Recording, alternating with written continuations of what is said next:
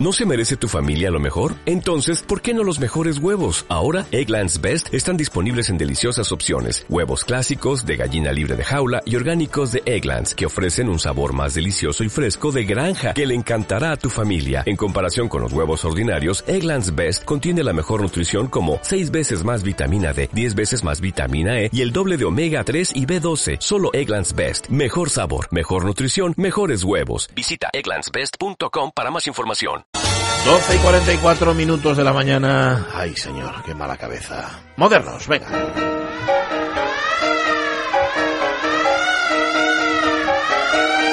Modernos de otros tiempos con el inconmensurable... Puedes llevarte el bollo si quieres, eh, César. Iba a decirte que los dos, pero me parece que es mucho pedir. Uno, uno que te lleves ya está bien.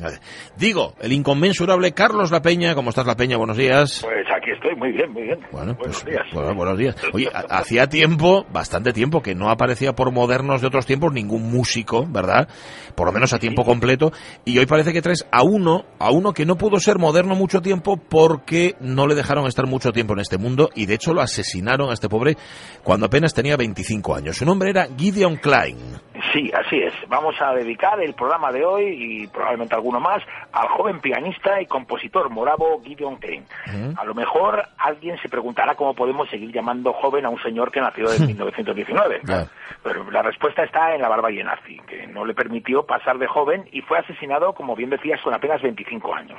25 años en los que a Klein le dio tiempo a convertirse en un extraordinario pianista y compositor y en uno de los grandes dinamizadores culturales del terrible campo de concentración de Teresín, situado a 60 kilómetros al norte de Praga, y del que hemos hablado ya algunas veces. Pese a su juventud, Gideon Klein fue el gran pianista de Teresín. Sí, es verdad que hemos hablado ya en otras ocasiones del gueto de Teresín, eh, del campo de concentración de Theresienstadt, que era el otro nombre, una, una de las más bellas, dignas y sobrecogedoras historias de resistencia cultural a la barbarie. Sí, vamos, la historia del gueto donde los judíos retaban a la muerte con cultura. Es una, es una historia muy bella, pero, mm. pero no podemos olvidar que los tres años y medio de su existencia, desde el 24 de noviembre de 1941, en el que llegó el primer transporte de prisioneros, hasta que el Ejército Rojo liberó el campo el 8 de mayo de 1945, el campo de concentración albergó a más de 141.000 prisioneros judíos, de los que apenas 23.000 pudieron escapar del destino de cámara de gas, tiro en la nuca o muerte de hambre y hastío que el Tercer Reich había destinado para ellos. Estamos hablando de casi 120.000 asesinados.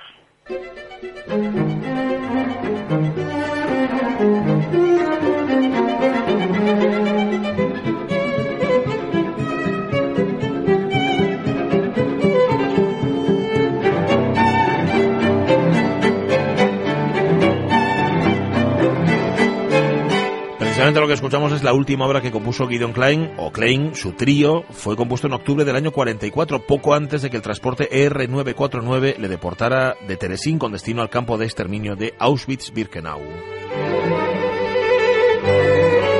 Escuchamos este trío a miembros del cuarteto Hawthorne, un conjunto de cámara norteamericano especializado en recuperar la obra de músicos asesinados por los nazis. Bueno, ¿te parece si empezamos, Carlos, por el principio y nos cuentas de dónde sale este hombre, nuestro moderno Gideon Klein? Sí, mira, Gideon Klein nació en Perov, en Moravia, el 6 de diciembre de 1919. Era el menor de los cuatro hijos de una familia rural judía muy asentada en la zona central del país. Su padre era tratante de ganado. Desde muy joven, Gideon dio muestras de su talento musical y empezó a estudiar piano con el director del conservatorio local. Con 11 años, ya en 1930, empezó a asistir a Praga una vez al mes para recibir clases de la pianista Rusena Kursova, esposa del que luego sería su maestro Willem Kurz. el, año siguiente, ya el curso 1931-1932, nuestro moderno ya se instala en Praga con su, con su hermana Liska, que le acompañaba toda la vida. E hizo más cosas en Praga, porque siguió estudiando piano con Kursova, pero se interesó mucho, parece ser, por la literatura checa. Sí, mira, se matriculó en la escuela Girasek, donde conoce a su profesor de literatura, Félix Bodica, que es una persona que luego va a tener una gran influencia en, el, su desarrollo intelectual y con quien volverá a coincidir en la Universidad Charles de Praga. Desde muy pronto, Gideon Klein destaca por sus amplios intereses culturales y, también políticos. En 1934, con 15 años, ya empieza a componer música y empieza a estudiar con el prestigioso profesor Villencourt, que era el marido de la, anterior, y con el que va a adquirir una técnica muy, muy sólida.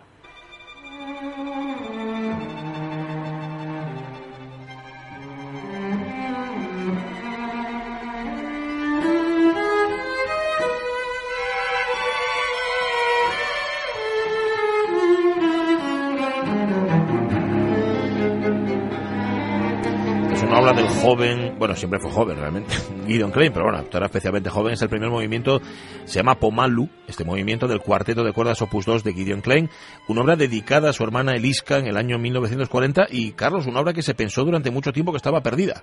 Sí, porque durante muchos años se pensó que toda la obra de Klein anterior a su encarcelamiento en Teresín se había perdido. Vamos, de hecho, prácticamente nadie, nadie sabía de que existía tal obra, pero, pero en junio de 1990 la familia del doctor Edward Herzog, que era un amigo de la familia de Klein antes de la guerra, encontró una valija cerrada que contenía las partituras manuscritas de nuestro moderno de antes de su deportación a Teresín, que son obras de los años 1939 y 1940.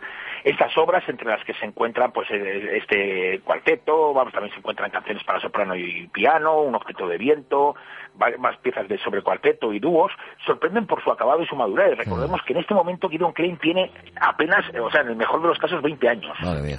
Bueno, supongo que en esos años, en Praga, siendo como era judío Gideon Klein, la situación, hombre, se complicará, por decirlo suavemente, con la ocupación nazi de Checoslovaquia, ¿no? Bueno, ya hemos hablado muchas veces de esa isnonimia que fueron los acuerdos de Múnich, aquellos que firmaron el 30 de septiembre de 1938, por los que el Reino Unido, Francia e Italia regalaron Checoslovaquia a los nazis. Precisamente en 1938 Gideon Klein se había matriculado en la Universidad Charles de Praga para estudiar filosofía y musicología, al tiempo que seguía estudiando en el conservatorio con el profesor Buff. También empieza por entonces a recibir lecciones de composición de, Alois Java, el gran ah. profesor del Conservatorio de Praga y uno de los principales compositores ultracromáticos, es decir, un músico que empleaba los cuartos, los octavos y los dieciséisavos de tono. Sí, de hecho, creo que hay oyentes que no han conseguido olvidar todavía la experiencia de, escuchar aquí en la radio mía la música de Alois Java y similar. Hemos hablado otras veces de los cuartos, octavos y dieciséisavos de tono. Esos sonidos que tú también nos lo contaste, Carlos, decía el compositor americano Charles Ives, que eran los que estaban entre las teclas del piano. Sí, sí, ahí escondidos, entre, sí, y teclas. Bueno, Gideon Klein llegó a componer un dúo de cuerdas eh, que empleaba los cuartos de tono también. Bueno, en estos años de 1938 y 1939, nuestro moderno dedica gran parte de sus energías al piano. Llega incluso a ser seleccionado para tocar el concierto de Borsak en el Festival Borsak del Conservatorio de, Praga, que era uno de, de los hitos de la, de la vida musical de, Praga. Pero los animales, uh, de los animales. Los bueno, sí, porque se te, ha podido el subconsciente ahí. Sí, sí, sí. los animales ya habían ocupado Checoslovaquia y nuestro moderno decidió reclinar la invitación. No era muy aconsejable que su figura fuera, fuera muy pública en unos momentos tan complicados. Claro, hay que recordar además que esas leyes raciales de Nuremberg, de las que también hemos hablado aquí en la radio mía, eran también válidas para el protectorado de Bohemia y Moravia, ¿no? Y eso significaba que un judío como Gideon Klein, cuyo nombre ya empezaba a sonar hasta fuera de las fronteras checas, no podía tocar en público. Tampoco podía continuar con su formación porque recordemos que cuando Alemania invade y además, o sea, recordemos que cuando Alemania invade Checoslovaquia, Gideon Klein, como hemos dicho ya varias veces, solo tiene 20 años.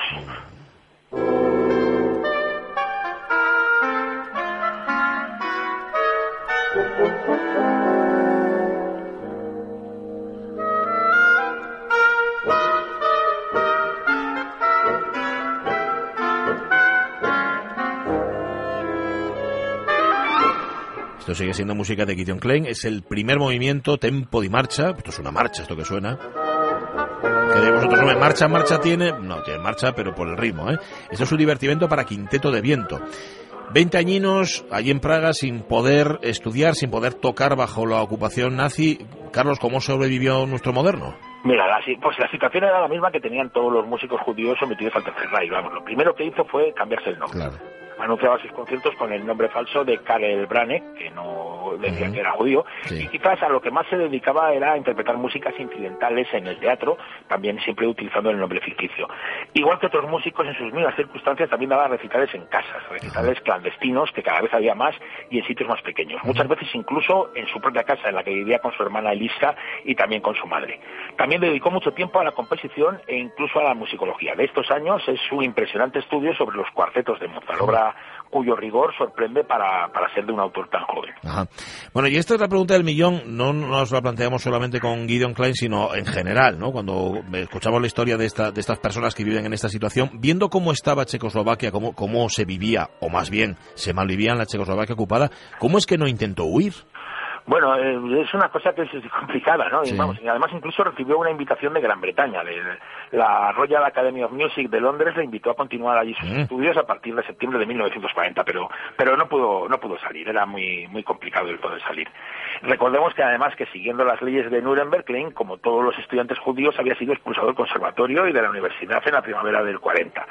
El caso es que no consiguió salir de Praga para estudiar en Londres, algo que seguramente nos hubiera servido pues, para haber tenido más obras compuestas por él e incluso tener alguna grabación suya tocando el piano, porque su azarosa vida hizo que no haya ninguna grabación de Klein al piano y por ello tenemos que conformarnos con las descripciones de los cronistas de la época.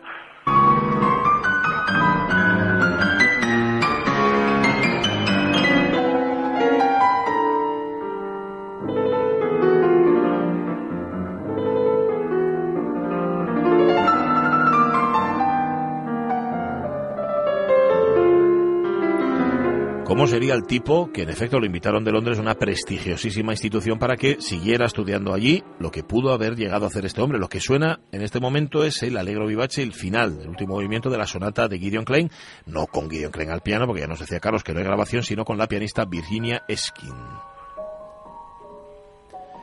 La ocupación alemana de Checoslovaquia fue un auténtico mazazo. Después vino algo que marcaría definitivamente la vida de Gideon Klein, que es la deportación y el encarcelamiento en el gueto de Teresín.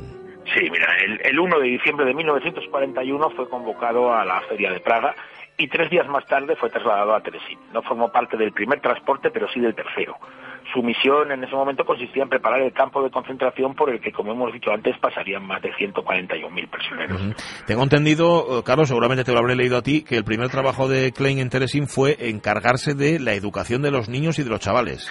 Sí, vamos, Klein ya tenía experiencia en este campo, porque ¿Ah, en los años de la ocupación, en los últimos años, había trabajado con el director de orquesta, con Rafael Stachter, con el que además ahora va a coincidir en Teresín y va a tener una relación muy muy cercana, y con su hermana Liska, en la formación musical, en la formación musical de los niños del orfanato judío de Praga.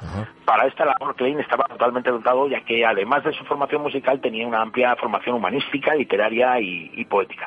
De todas formas, ni que decir tiene que estas actividades educativas en Teresín eran, eran clandestinas. Ya en un principio las actividades culturales estaban prohibidas. Ojo, en el campo de concentración de Teresín. Sí, habrá que esperar un tiempo para que para que fueran autorizadas e incluso, como veremos, hasta promocionadas, como sucedió con la llegada de una delegación de la Cruz Roja Internacional al campo. Pero si te parece, bueno, pues esto ya vamos a dejarlo para, para la semana que viene, porque la estancia de Guidon Clay en Teresín no es una cosa que podamos despacharnos en dos o tres minutos, sino que va a requerir bastante más tiempo. Así que vamos, la próxima semana podemos seguir con él. Sí, señor. Eh, servirá además contar la historia de Gideon Klein para, como tú has dicho, contar esa peripecia humana, esa, bueno, esa, esa fábula, podríamos decir, con final trágico, con final terrible, que fue la de Teresín, cómo se enfrentaron justamente a la barbarie con cultura. Eh, una historia maravillosa si no fuera porque acabaron muriendo prácticamente todos. Eso es lo más terrible es el trío de Gideon Klein, el segundo movimiento. tema, estos son variaciones sobre un tema moravo, o algo así, ¿no? Sería la, traducción. Que como hay varianza en a tema moravske, pues hemos deducido inmediatamente.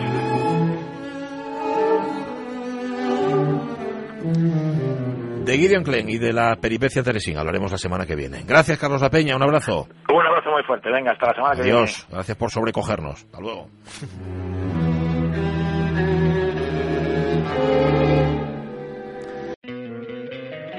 Encantaría tener 100 dólares extra en tu bolsillo? Haz que un experto bilingüe de TurboTax declare tus impuestos para el 31 de marzo y obtén 100 dólares de vuelta al instante. Porque no importa cuáles hayan sido tus logros del año pasado, TurboTax hace que cuenten. Obtén 100 dólares de vuelta y tus impuestos con 100% de precisión. Solo con Intuit TurboTax. Debes declarar para el 31 de marzo. Crédito solo aplicable al costo de la presentación federal con TurboTax Full Service. Oferta sujeta a cambios o cancelación en cualquier momento.